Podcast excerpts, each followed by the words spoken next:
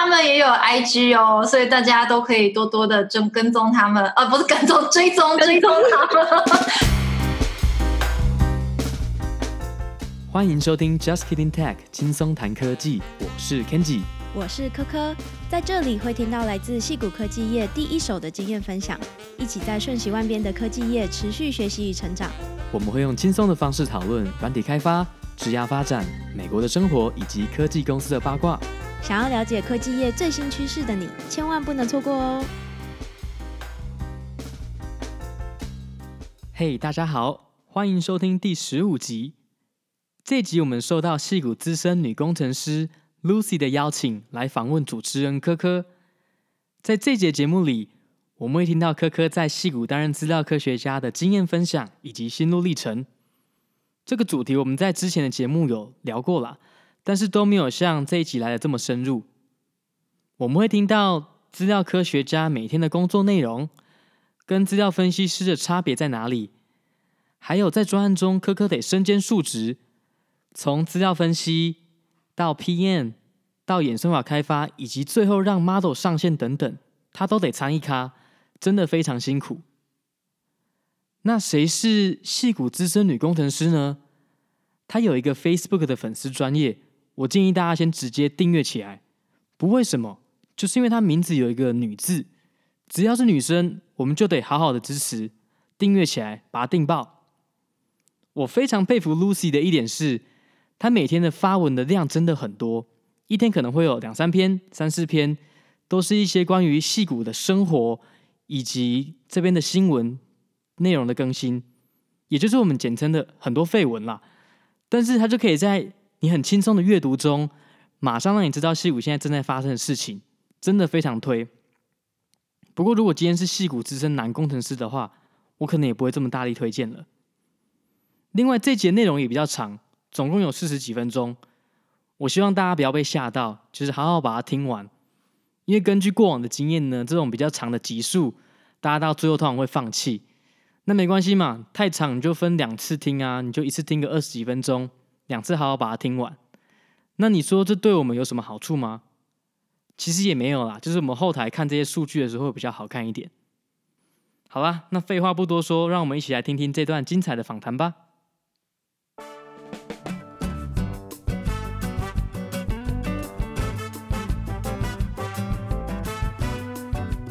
OK，让我们欢迎 Intuit 的这个数据科学家 Data Scientist，然后他同时也是轻松谈科技的主持人之一，科科。大家好，我是科科，也可以叫我 Jessica。那科科，你想要先自我介绍一下吗？就是关你自己，Tell us a little bit about yourself. Sure, sure. 呃，我现在是在 Intuit 担任数据科学家嘛，Data Scientist。然后我主要是在我们 AI 部门底下的 Customer Success Team，就是主要是针对于客服或是所谓的客户资源的的数据做一些做一些分析啊、处理，还有做一些做一些应用这样。嗯，那你可以跟我们分享你是怎么进入 Data Scientist 这个 field 吗？然后 Data Scientist 到底是做什么？大家都非常的好奇。嗯嗯、呃，先讲一下我是怎么进入这个领域好了。嗯、那我自己觉得，就回想一下这整个历程啊，因为我大学在台湾的时候是念电机系嘛，嗯、那电机系本身其实就有蛮多个领域。那但是大家在大学的时候都会修一些城市设计的课程，或者是。嗯，一些数数学相关、数理的，就比如说统计啊、几率这种课程等等。那所以我觉得这些课程算是培养我一些数理方面的能力，还有 coding。然后后来我刚好也有一个机会，在大学的时候，在台湾的一间美商公司叫做 APT，那时候我做了一个实习，是 business consultant。嗯，那其实这个这个职位，其实他在做的事情呢，就是用。数据来解决一些商业上面的问题，就比如说，如果有一些连锁商店，那针对每一个不同的店铺，它有一些特性，那我们怎么去分析这些不同店铺的特性，还有他们的客户等等，然后去找出一些商业上面可能，比如说比较有效的行销方案，或是推出哪一种产品，会让呃一先让一小部分的店铺的的销售量增加，那进而影影响到全部的店铺，类似这样子的一些专案。那我觉得这个专案算是我第一次就在课业以外呢，真正的用业界的数据，然后去感受到哦，所以原来这些数据，当我们有很大量的数据，然后可以把它应用在商业上面的时候，其实是有很大的潜力，也可以解决一些当它 scale 很小的时候，它可能看起来是一个很简单的问题。对。但当你有这么多的客户的资料、店铺的资料的时候，其实它可以造成很大的影响。所以这算是我第一次了解。这个数据好玩的地方啊，但其实那时候还没有所谓的 data science 这样子的 buzzword 出现。但我觉得那时候我就已经算是有对这样子的领域产生兴趣。那后来因为那那时候你们是怎么样去进行数据上的分析呢？你具体是使用了什么的城市语言或者什么样的工具呢？哦，嗯，因为我。在的那个实习的公司，它本身其实算是软体开发商，那它有自己的一套数据，就是 test and learn。我觉得可以把它想象成是用业界的资料做 A/B testing，就大致上可以解释成这样子。那但是使用这套软体的时候，你当然还是要去想一些实验设计的方法，你怎么去验证你的一些假说，比如说 A 方案可能比 B 方案好，那为什么是这样子？你可能要去。设计设计一些实验，让你可以去验证这件事情。那主要也是靠这个软体，它背后的一些一些统计啊、演算法上方相关的设计，这样。对，这是那时候实习做的事情的部分。嗯，嗯对。那实习接下来之后呢？你是不是 后来你后来有时候出国念书啊？你去了普林斯顿念？对，那因为我同时一直也还蛮想要到美国念书嘛，就是从小就。算是有一个这样子的想法，就很希望，就比如说大学或是研究所可以到美国去念书。所以后来呢，就有机会结合这两个想法，所以我后来就选择到美国念数据科学相关的。虽然那时候没有数据科学，但那时候我自己就是想，好，我就是要念可以让我在美国念完书可以找到做用数据来解决一些商业问题这样子职位的学程。那因为那时候没有所谓的 data science 这种学程，所以其实最相关的就是比如说统计啊，或者是 machine learning，或者是事实上，如果你是选 computer science，其实你也可以修选修相关的课程，让自己更往这条路靠近。所以我那时候就是选择去 Princeton 念电机的研究所，但是我选课方面我都是选，比如说跟资工比较相关的，或者是课程就是 machine learning 以及做一些统计的这样子的课程。然后后来也蛮幸运的是，在念研究所的时候，那时候暑假我也是有找到在 Microsoft 的 Surface Surface 这个产品线底下做 Data Scientist 的的实习。那这个实习经验也是算是更加深我的这方面的经验啦，也是一个很不错的一个在履历上面的一个 project。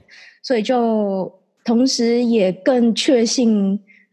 我希望毕业之后可以找 data science 相关的工作，嗯，所以就那时候做完实习，然后拿了 return offer，所以后来我毕业研究所毕业之后，就是回到原 team，就是 Surface 上面就正式开始我的美国的 data scientist 的职涯。那也太好了吧，简直是心想事成耶！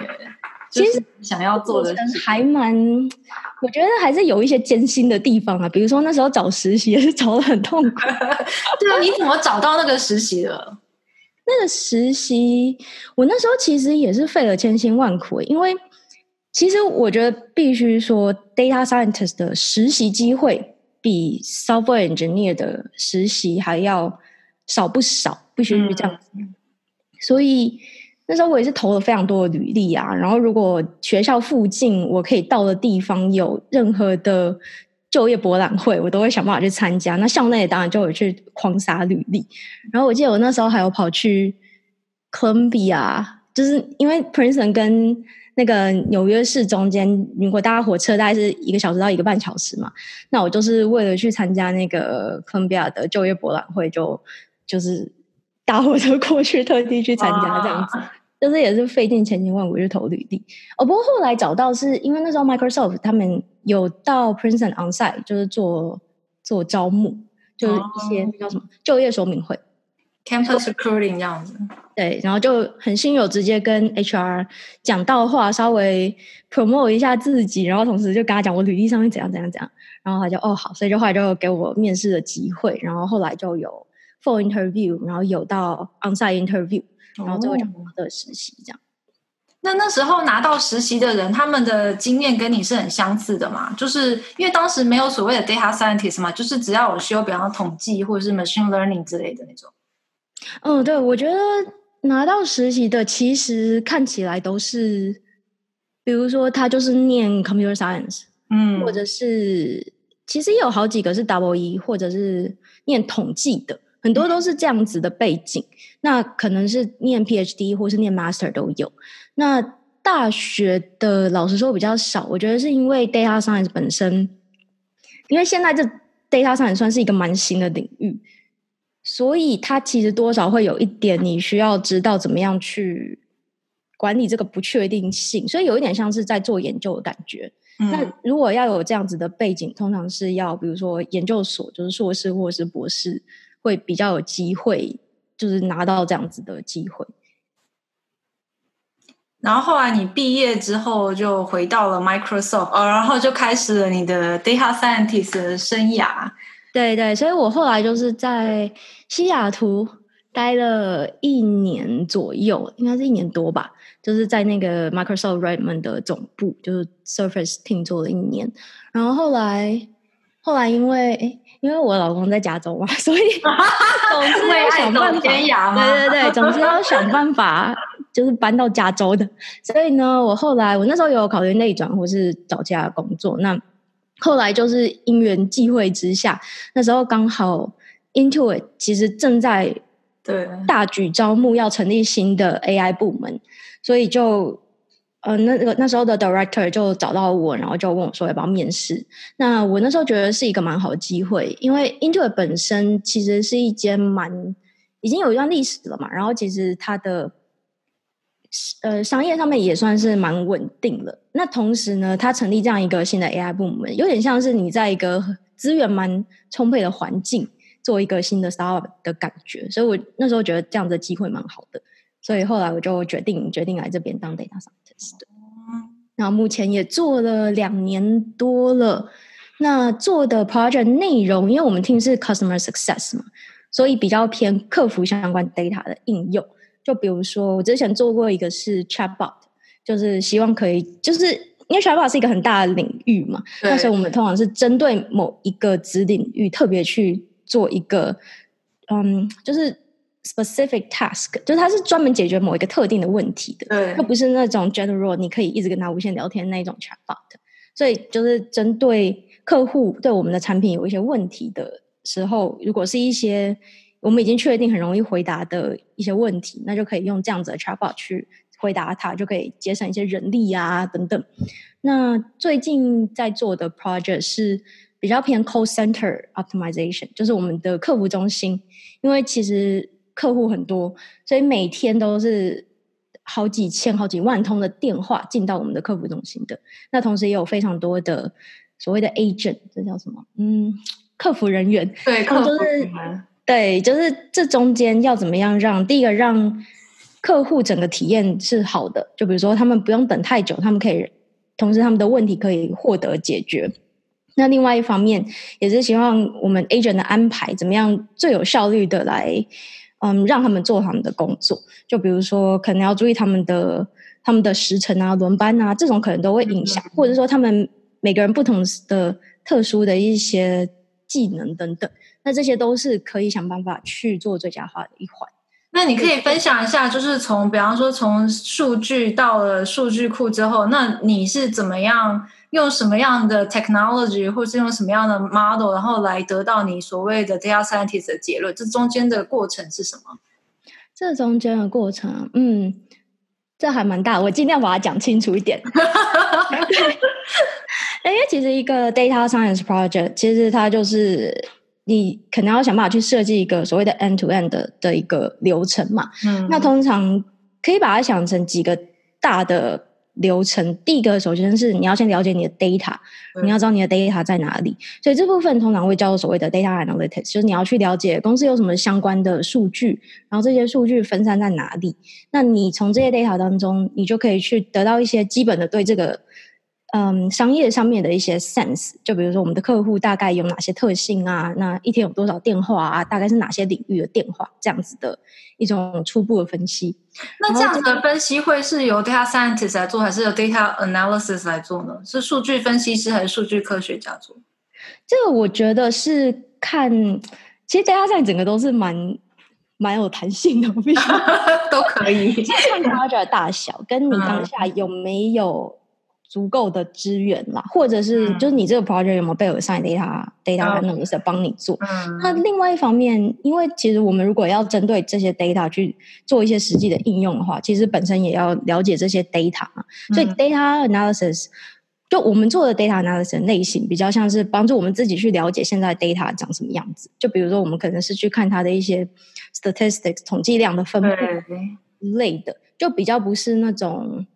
我们要把这些资料整理好，然后跟上面的人报每个月去报告我们，然后、我们现在的 monthly active user 是多少啊？OK OK，然后被叫去问这些 data，就比较不是那样，那样就比较是分析师的工作，就是他们要知道整个 business 的变化，然后他们要去看哪些 metrics。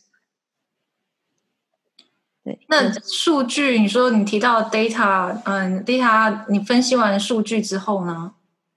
对，然后。分析完之后呢，其实我们同时也会想一些你要怎么去解决你现在的问题嘛。所以这方面，第一，其实所有所有 project 第一步骤是你要先定义你的问题是什么。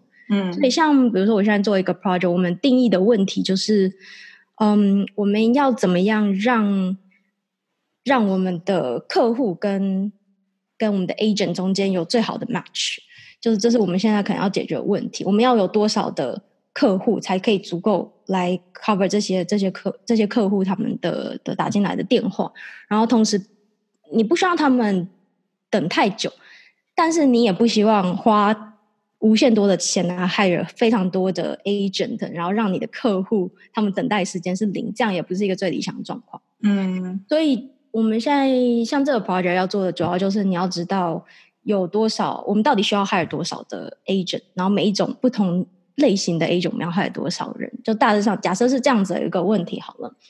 那像我们厘清这个问题之后，就可能要去想一下有哪些方法可以解决。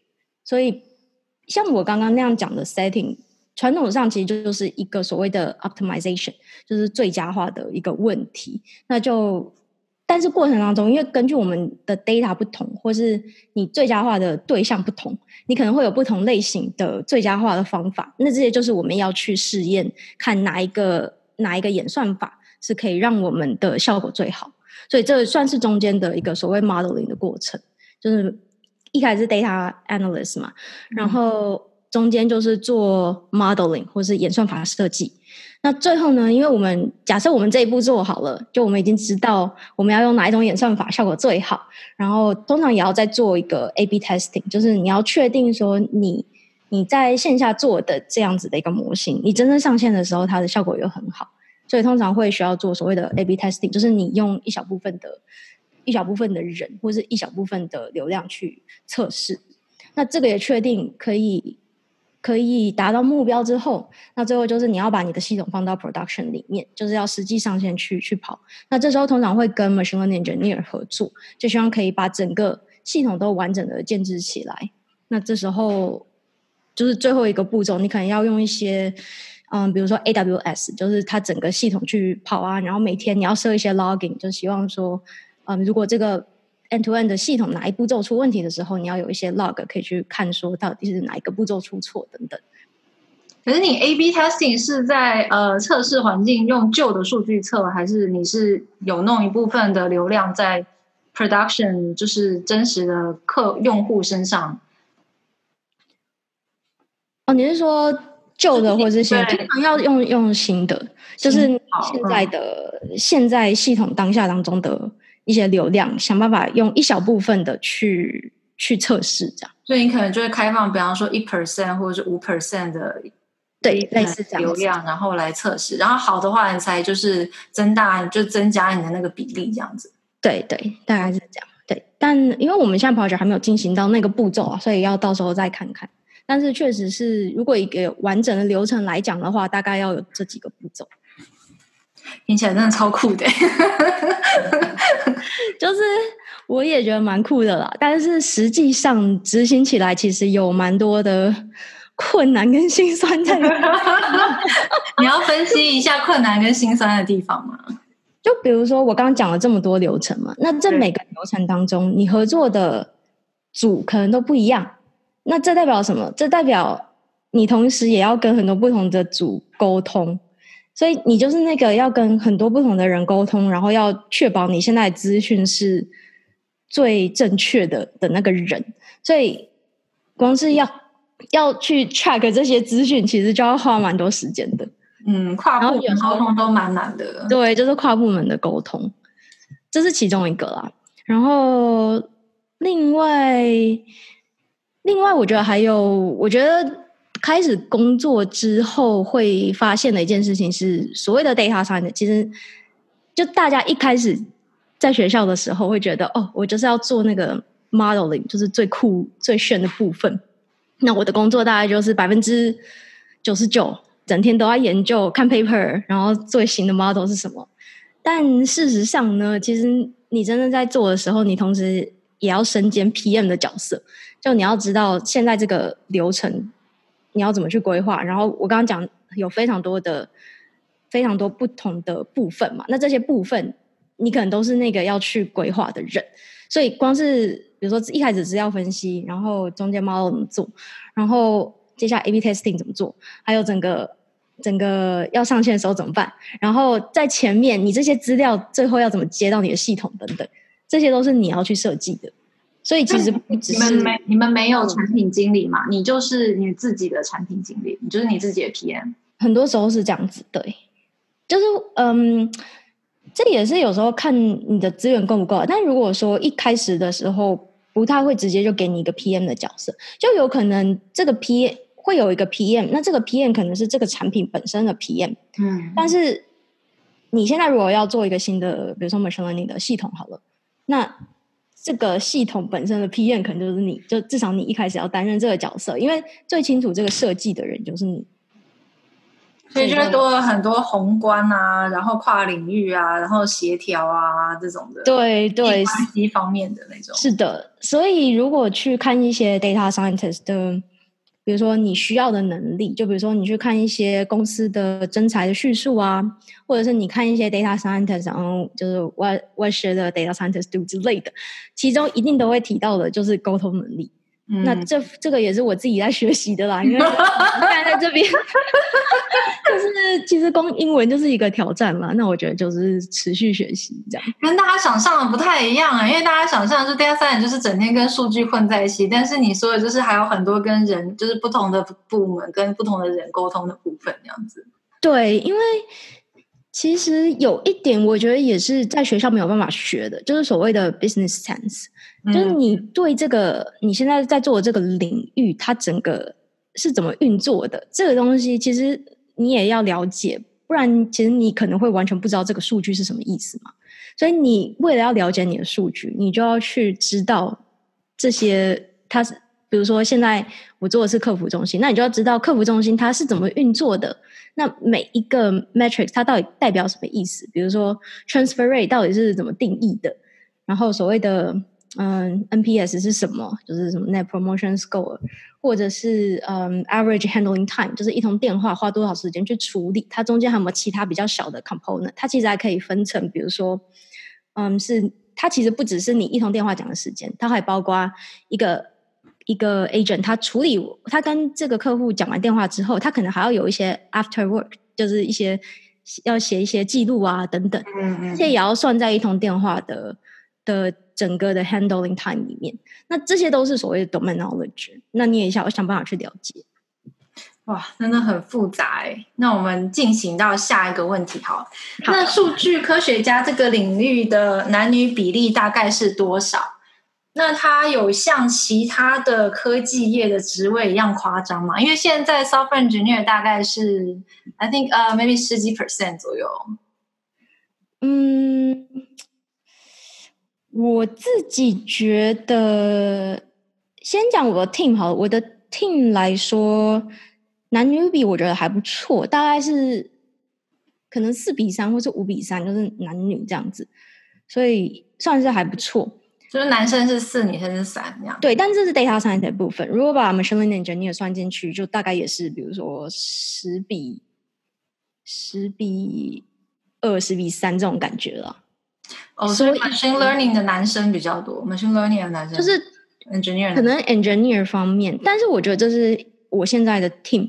如果整体来看的话，其实我觉得跟 software engineer 差不多，顶多可能多一点啦，但是不是那种比如说差了十几二十 percent 这种这种剧。因为如果我们去一些参加一些 conference 啊，就是 data 上相关或者 machine learning 相关的，其实放眼望去还是大部分都是男生，都是男的，然后进女厕不用排队，是这个意思。然后男生厕所前面队伍超级长，看那个 conference 的大小啦，对，oh. 可能有时候女生还是要排队。因为我之前去 AWS conference 就是几万人，然后女生完全不用排队啊，然后就一个很嚣张这样走进去，旁边男生都很羡慕。对啊，所以其实可能整个业界来讲，还是嗯，还是蛮男性 dominant 了。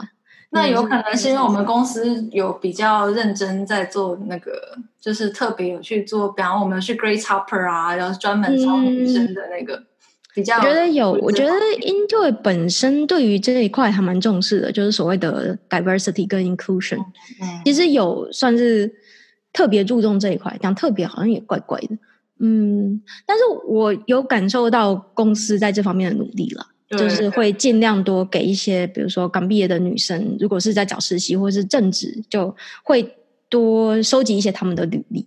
但是当然，我觉得我们也要澄清一下，在面试的过程当中，所有评量的标准还是一模一样的，就是不会放水了。对啊，对。OK，那诶，下一个问题好。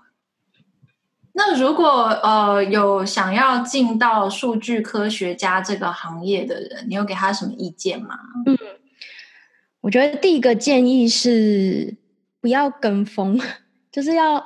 什么意思？最喜欢跟风啊！因为这几年就是这种 buzzword 很火嘛，就比如说 data science 啊、machine learning 啊这种，什么 big data，然后 business intelligence，就这种 buzzword 讲出来，大家都会哦很兴奋，觉得这是一个新潮流、新趋势这样子。但是我觉得，因为这个领域其实相对，比如说软体工程。好像还是蛮新的，诶，我刚刚是不是当机？哦，好，没事。刚刚我的画面有点 freeze，有我有看到，没关系，没关系。对，但因为这个领域就是很新，所以我觉得很多事情都还在渐渐成型当中。所以，如果说你只是因为就是资料科学家听起来好像很酷而想要进入这个行业的话，我会觉得这是非常危险的一件事情。所以其实就跟你要去，但因为我觉得我这几年会看到一些这种现象，就是比如说来问我问题的人，他们可能听起来就是对 data scientist 充满了憧憬，但是实际上如果问他们，所以你对这个职位的想象是什么？他们可能讲不太出来，或者是他讲的就是嗯不太对这样子。所以我会觉得，如果说有想要成为资料科学家的人，那我的建议会是。先尽量去了解，在业界的资料科学家到底都在做些什么。那这些事情是不是你喜欢做的？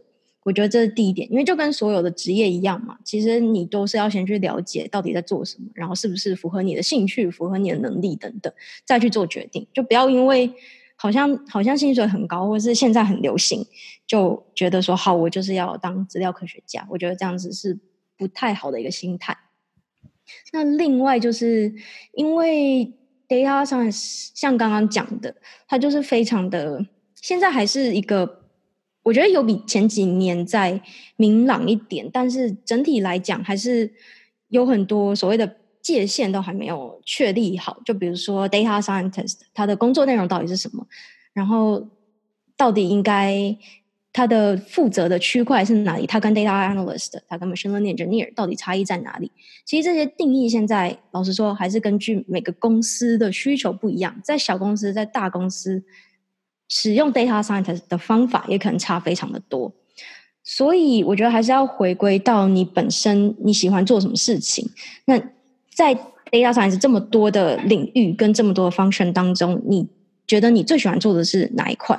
那就是朝那一块的能力先想办法去，嗯，就是至少你要有一个是你很厉害的地方，比如说你很会做 analysis，或是你对 algorithm 很强，而且 algorithm 并不只是一个特定领，就是不是一个 general，就是你对一些 classifier 很了解，你要去了解的是在不同的领域是使用哪些不同的模型，比如说在金融业使用很多的就是所谓的信用评分模型、信贷模型，那这种模型使用的一些。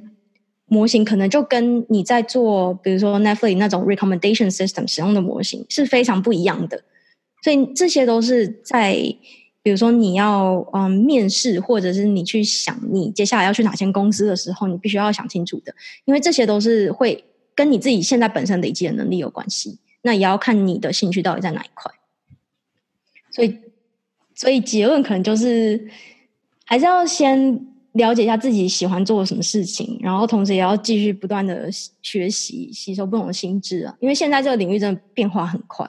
嗯，那你刚刚有提到说，在大公司的话，data analysis、data scientist 跟 machine learning engineer 的这个界限很模糊。那你刚刚前面有提到 analysis 跟 data scientist 的大概分别，那 machine learning engineer 的话，大概是做什么呢？machine learning engineer 像。如果是在我们公司，可能会做一些，就是其实也是看这一位 machine learning engineer 他自己本身是不是，比如说对一些演算法、对一些不同的模型也很精通。如果有的话，他其实可以跟 data scientist 一起讨论这个模型到底应该要怎么怎么建。那如果说他对这方面没有特别的研究，他可能就会比较专精于，就是实际上这个 machine learning system 要进入到 production environment 的时候。要怎么去把它整个，嗯，就是让它可以顺利的上线。然后比如说一些 data 的 collection 啊，然后中间的模型要怎么样运作才不会出问题等等。所以这些可能就是 machine learning engineer 要做的事情。那他们的 skill 会跟 software engineer 比较 overlap，比较相似吗？嗯，会，我觉得会蛮 overlap。但是 machine learning engineer 通常在嗯，就是职位的要求，或者在面试的时候，也会同时需要知道 machine learning 的一些，嗯，就是一些知识。就比如说，你可能要讲得出来一些不同的、不同的分类器、不同的 classifier 的比较，或者什么情况下适用于什么样的、什么样的模型，就这些 machine learning 相关的知识，一个 machine learning engineer 通常必须要知道。所以应该说会，我觉得准备起来会，就是平常的那些 LeetCode 也是一定要刷的，就是以后会被考到。Oh. 对，然后同时你要准备我是问你相关的，要把工程师累死才行。对对对，没错，所以就也还蛮困难的啦。嗯。那如果想要进入这个行业，比方说他们可以先从呃 data analysis 开始，数据分析师，然后或者是说可以直接一步到位变成数据科学家。那他们具体的话要怎么做呢？嗯，我觉得其实因为数据分析，数据分析师跟就是 data analyst 跟 data scientist。其实这这可以是两条完全不一样的路了，所以比较像是看你是对资料分析这件事情特别有兴趣、特别有热情，那你可能就直接成为 data analyst，或者是你对我刚刚说的那些建模型这种事情比较有兴趣，那可能就是直接去朝 data scientist 的方向走。所以就嗯，我觉得并不是说要先成为 data analyst 才。可以成为 data scientist，因为像我自己本身就没有当过正式的 data analyst，所以这算是两个不一样的 track。模型是指呃 statistic 统计上的模型吗？都有都有，嗯嗯，就是可能是统计上面的，或者是呃比较用嗯，就是有一些传统的 machine learning 的方法，就比如说比如说 SVM 啊，就是什么 support vector machine 之类的，嗯，就是有一些。一些是大家会说是属于 machine learning，有些是属于就是统计分析的。嗯，但是其实说真的，其实中间还是有一些模糊地带，就是他们个别的那叫什么集合的地带，这样。嗯，就是其实都是有关联的，因为其实他们背后的一些数学是相同的。嗯，对。那假设他们想要成为数据科学家的话，他们应该怎么样呢？你说的他们是，就是比方说现在有一个人，然后他就觉得就是他对这方面很有兴趣，那他应该是先去上课吗？还是他应该先做些什么事情来帮助他更容易找到这份工作？嗯，我觉得最好的，其实最好的一个成长的路径啊，就这也是我跟一些其他业界前辈啊、同事讨论的一些初步的想法，就是其实最好路径应该是。你一开始不是一个 data analyst 或是 data scientist，而是你一开始可能是做某个 feature 的 engineer，就是你对某一个领域你是很熟悉的，嗯，那你对它中间的一些所谓的商业逻辑，或者是这个这个 feature 或者这个产品的特性，你是很熟悉的。那因为在这个情况下，其实你就已经先具有这所谓 domain knowledge。那如果你已经有这样的知识，然后你再去补齐一些。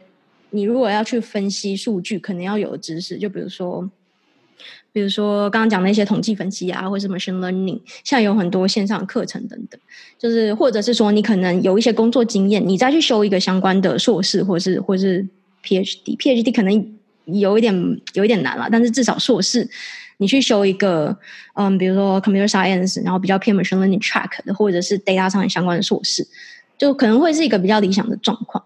因为其实 machine learning 啊，或是 data science 这种实际在业界应用的时候，其实是第一个很需要你去跟人家沟通，第二个是你也要懂你正在解决这个问题它背后的一些商业的逻辑。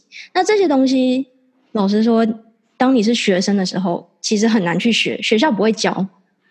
那如果在这样的情况下，你一出社会，然后就当一个 data scientist，其实会相对是比较辛苦，而且你也可能会比较不知道自己的方向在哪里。嗯，所以比较理想的情况会是，你是先有某一个领域的一些 domain knowledge，然后你再去把一些数据相关的一些知识、一些数学的基础、一些嗯程式的基础学起来，这样子会是会是比较嗯，可能会是长远来讲会。比较容易的方式嘛，嗯，那它其实是还蛮适合跨领域的，就是你本来对一个领域已经很熟，然后你再去补足你的呃统计方面，然后 data science 方面的 technical 呃技巧的部分，然后就可以在你很熟这块领域做的比较顺，这样子。对对，那我讲的这个状况是像像我是属于比较偏就。我现在做的是，就是呃，比如说 machine learning 或是 modeling 这一块的，就是针对模型的部分。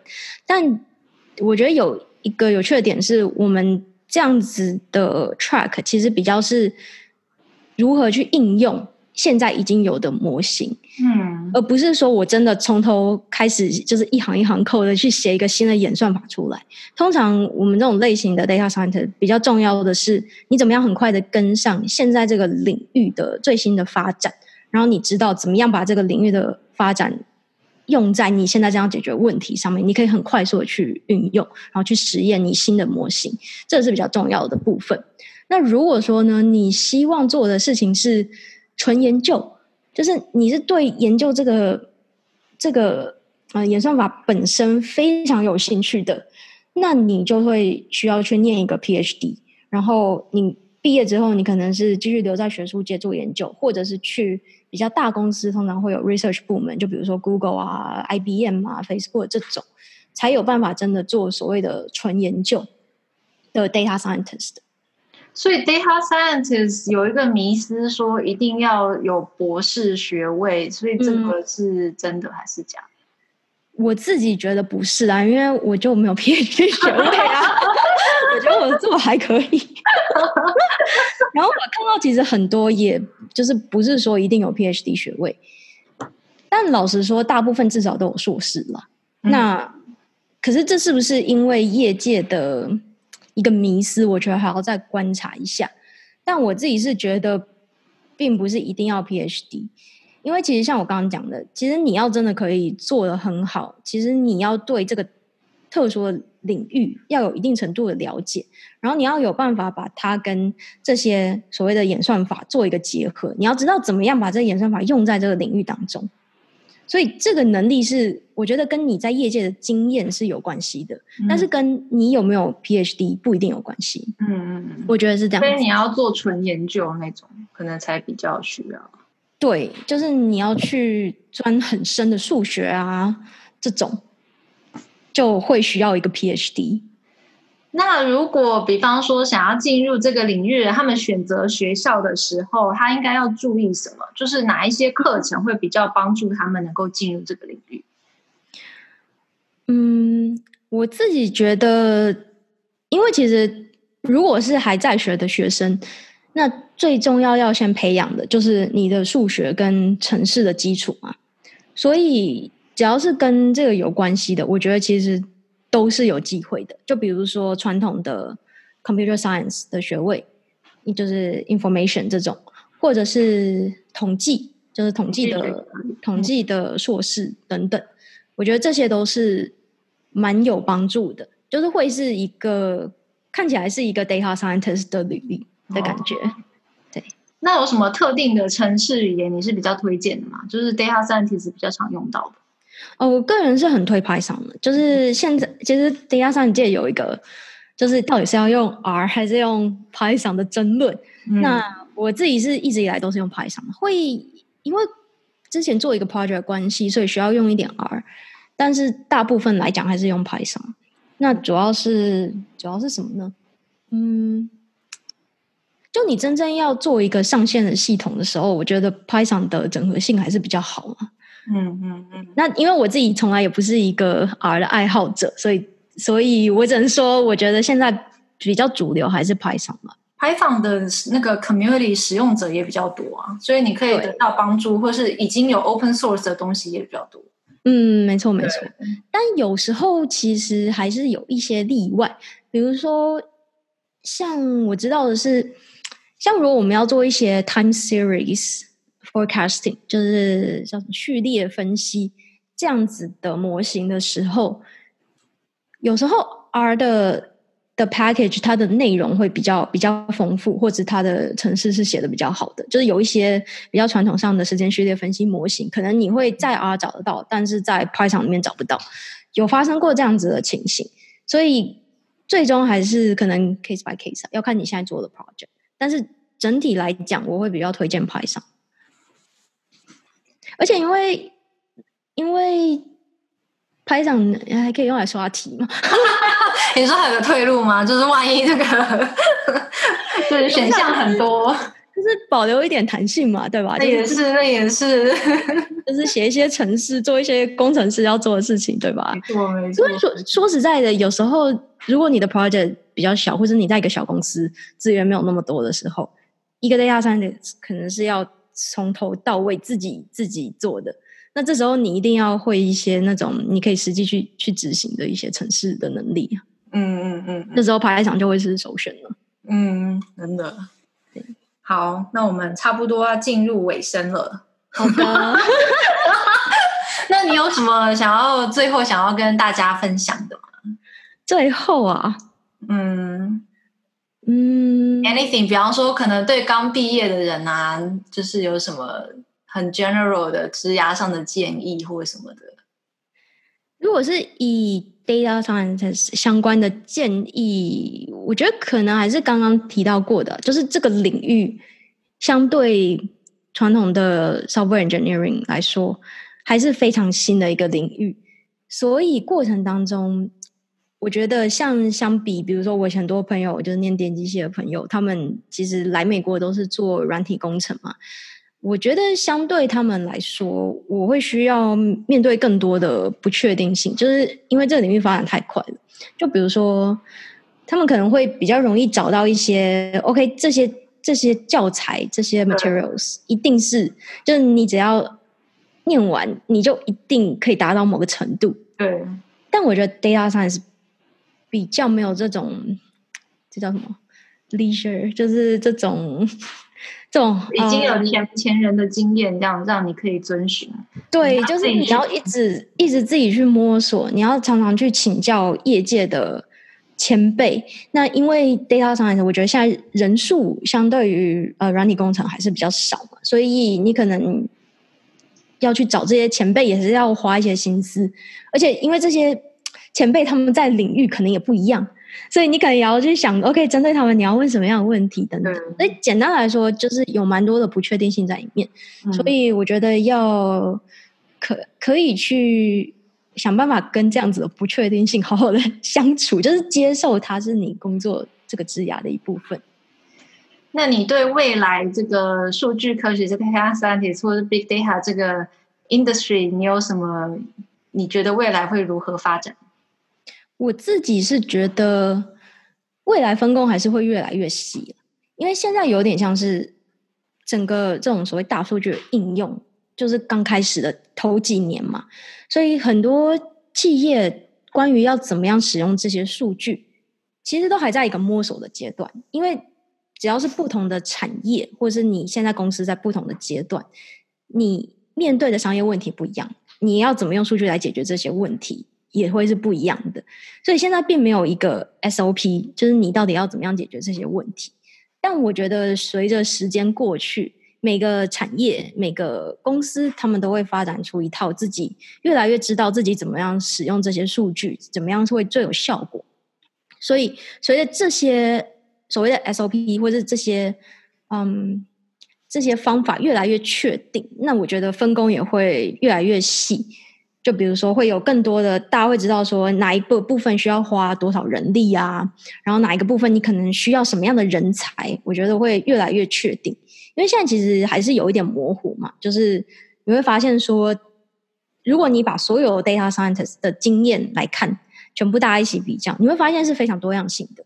就甚至会有，比如说是他 PhD 可能不是念，不是念一个数理相关的领域的，都有可能就是人文相关领域的。那这些可能都是在这个当下，这些公司觉得是需要这样子的人才。那我觉得到越后面的时候，其实这些需求会越来越清楚，然后大家会越来越知道自己需要什么样的人才，你就不会再看到。一个 data scientist 的职缺叙述会发现，哎，什么都要会，就是你要会 modeling，你要会 analysis，你要会 R，你要会你要会 Python，然后 SQL 也要会，然后你可能有的还要会 C 加加之类的。就是你如果现在去看 data scientist 的职缺叙述，会是一个感觉，哎，什么都要会这种感觉。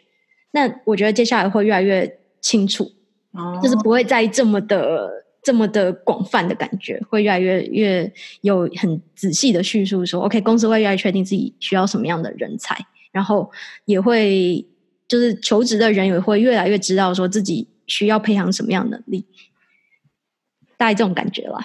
哦，谢谢你的分享，不会不会，好啊，开心有这个机会跟跟你跟大家聊一聊。好，那我们那个大家也可以多多支持轻松谈科技 Podcast 哦，叫呃，你可以介绍一下哦。对，就是呃，目前呢跟哎，应该可以讲我老公，他是 我们就是我们就是一起成立了一个 Podcast 节目，叫做 Just Kidding Tech 轻松谈科技。那这个 Podcast 里面呢，我们主要是希望可以跟大家分享一些现在在在矽谷的科技业。有哪一些正在发生的事情？然后关于软体工程有哪些有趣的事情以及挑战等等，就是希望可以多跟大家分享这边正在发生的一些事情了。所以，如果对科技议题、对矽谷的科技公司有兴趣的人都欢迎收听我们的 Podcast。那我们在 Facebook 也有粉丝页，所以欢迎大家去。按赞，按赞留言分享，按赞留言分享，分享。那他们也有 IG 哦，所以大家都可以多多的跟跟踪他们，啊，不是跟踪，追踪，追踪他们，追踪他们，追踪他们。好，那今天就谢谢 Jessica 科科来到我们闲闲谈哦，那谢谢，谢谢 Lucy，那就先这样哦，拜拜。